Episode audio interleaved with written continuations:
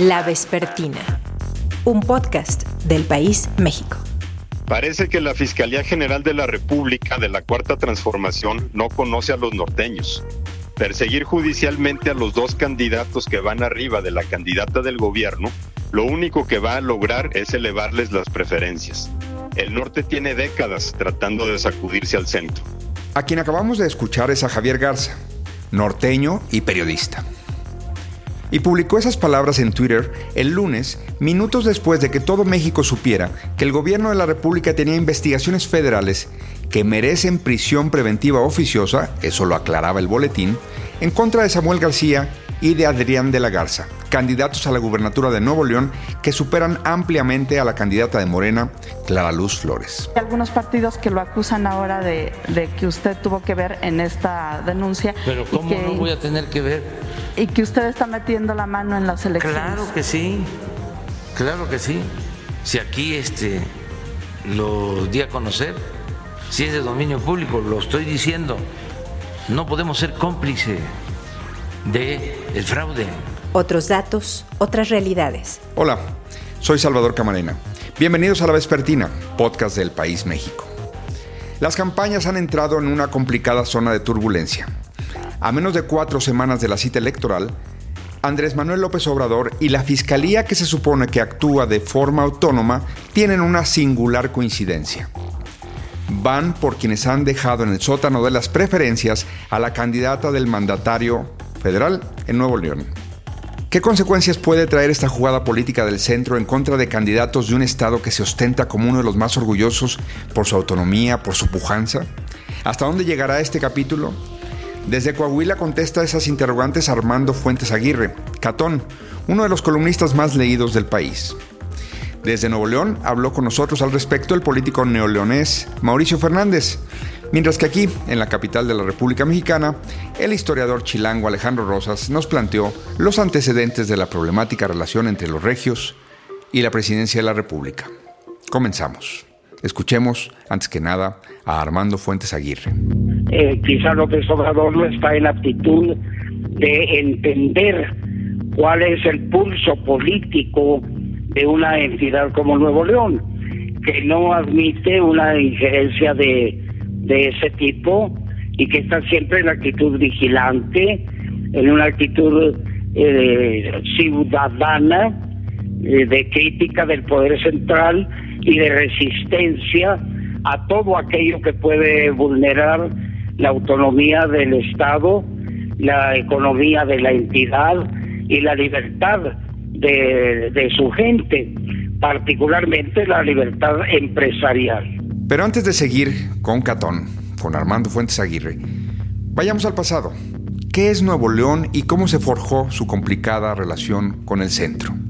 Escuchamos a Alejandro Rosas, historiador. Nuevo León es como un gigante que duerme, que está tranquilo se sabe a sí mismo como el gran estado de los que más aportan quizá al Producto Interno Bruto. Claro. Pero es un hecho que Monterrey, bueno, Nuevo León y estos estados del norte, pero particularmente Nuevo León, siempre desde el periodo virreinal, la fundación de estas ciudades y luego en la época del el México Independiente, prácticamente se construyeron solas, alejadas, a pesar de que el centro quiso tenerlas siempre dominadas, se construyeron con una autonomía mucho más clara que cualquier otro otros estados de la República, ya fueran los del centro, los del sur. ¿Por qué? Porque ellos, Nuevo León, Sonora, Chihuahua, Coahuila, tuvieron que vérselas y rascarse con sus propias uñas para ir construyendo sus ciudades frente a los climas extremosos, frente a la incapacidad de que hubiera agua eh, potable. Es decir, son estados que se van formando desde territorios de la Nueva España, luego ya se convierten en estados de la Federación con el México independiente, pero con una visión muy autónoma. Ese gigante ha enfrentado a presidentes de la talla de Juárez. Alejandro lo expone de esta manera. Nuevo León, quizá el momento donde más demostró que podía enfrentarse al centro fue durante la gubernatura de Santiago Vidaurri. Contemporáneo de Juárez. De Juárez, exactamente. Ahí él por sus pistolas eh, se anexa a Coahuila y casi le impide la entrada a Juárez en plena persecución de los franceses a Monterrey allá en 1864.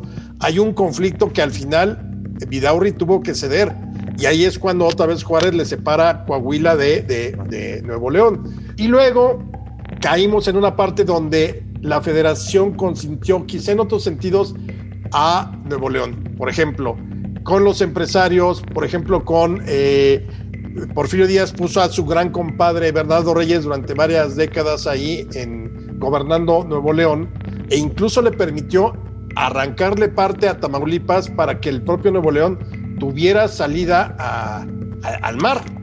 Entonces yo veo todos estos elementos como es un Estado que finalmente fue muy leal durante el porfiriato al centro por razones obvias.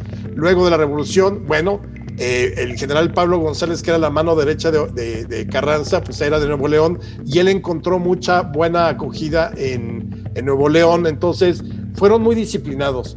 Pero yo sí creo que en un momento dado, si la, los empresarios de Nuevo León, la clase política de Nuevo León se quiere poner al brinco, sí le podría dar una zarandeada al presidente. Han habido antecedentes, eh, digamos, dramáticos eh, recientes con respecto a eh, la ruptura o el encono entre la iniciativa privada de Nuevo León y un gobierno de la República. Los hechos de los años 70 nos muestran algo de eso, Alejandro. Absolutamente. Acuérdate, por ejemplo, eh, el asesinato de Eugenio Garza Sada, que fue en el 73, en septiembre, no me acuerdo si unos días después o unos días, creo que sí después de lo de, lo de Salvador Allende. El presidente se enfrentó mucho a, los empresarios regiomontanos, el presidente Echeverría, y decretó, de hecho, creo que uno o tres días de luto por Salvador Allende y ninguno por Eugenio Garza Sada.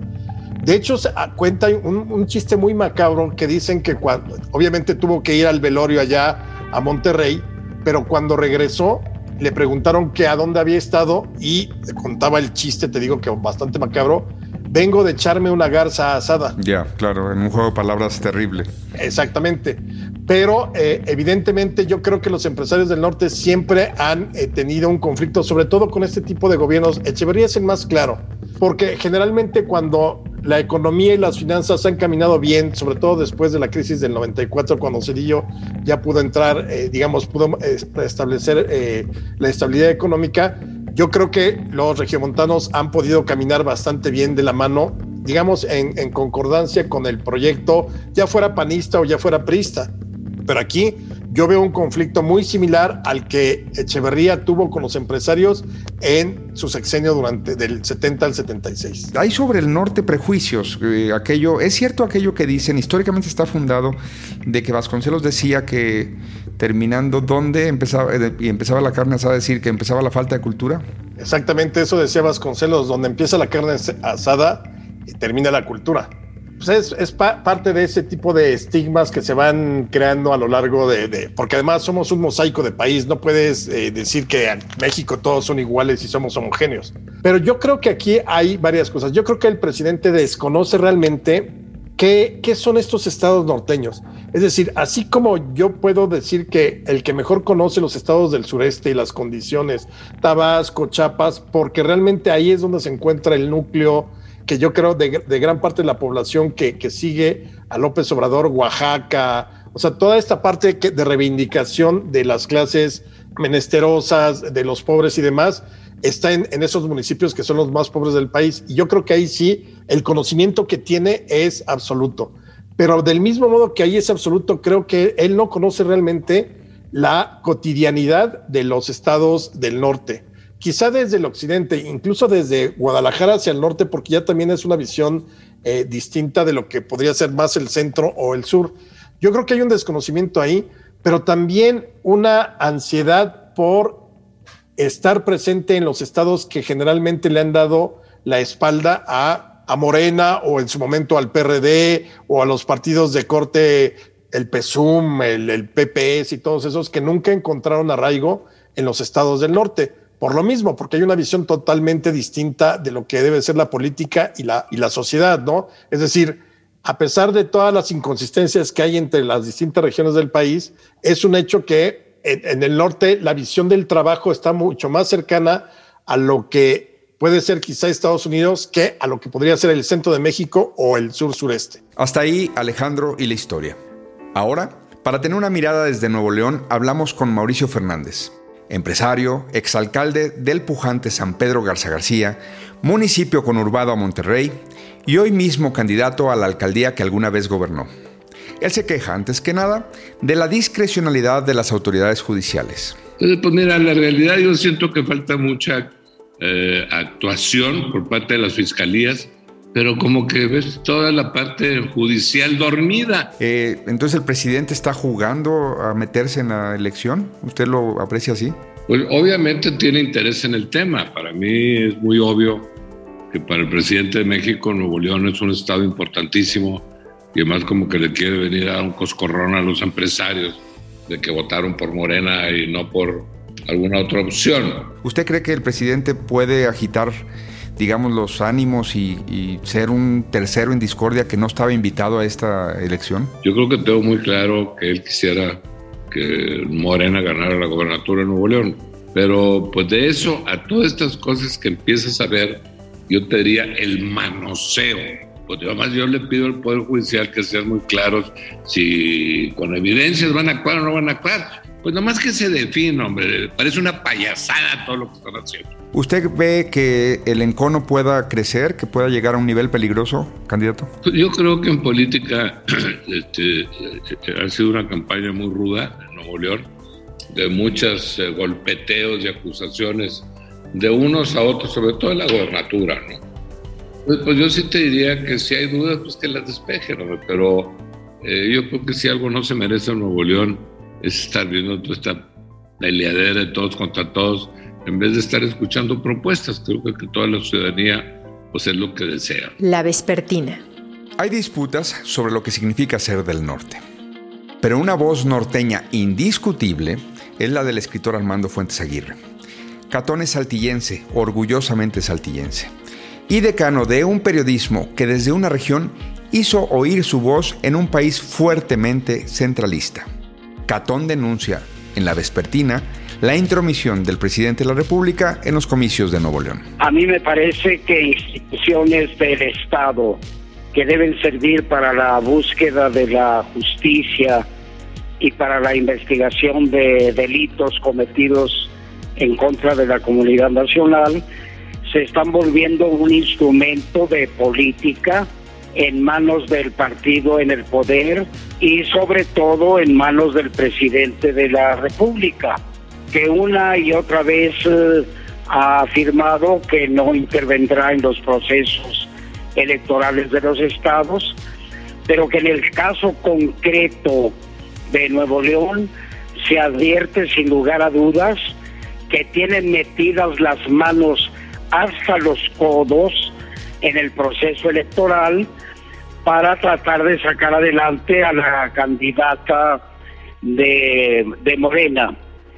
Eso atenta gravemente contra la institucionalidad del país, es una falta grave contra el proceso democrático y es una evidencia más de la ambición de poder que tiene López Obrador, que tendría, si ganara su candidata la gubernatura de Nuevo León, la joya de la corona en sus manos, porque la ciudad más eh, eh, que ha mostrado más eh, libertad frente al poder central es Monterrey y concretamente como capital del estado de Nuevo León.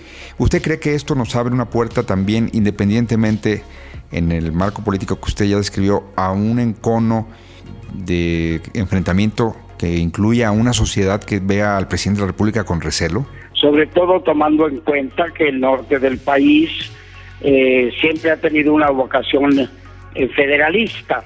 Eh, en cambio, el López Obrador se advierte una tendencia centralizadora absoluta. Y eso va contra los propósitos democráticos que el país eh, tiene ahora en forma muy marcada. Eh, su actitud representa un retroceso y una vuelta a la dominación de un partido y de un poder eh, central como el que ahora representa López Obrador. Sería extraño que esto se tradujera en, en simpatías hacia la candidata de Morena en Nuevo León. No sería lo natural eh, a esperar en una entidad como esa, ¿no? Sobre todo tomando en cuenta la circunstancia de que al principio de este proceso la candidata de Morena iba en primer lugar y después de que la opinión pública eh, advirtió que había dicho una mentira grave, cayó hasta el tercer lugar, rozando casi el cuarto. Eso para López Obrador debe haber sido una catástrofe que quiere ahora remediar usando a la fiscalía como una herramienta de golpe, como una herramienta de intimidación para los candidatos que van al frente de la, de la contienda.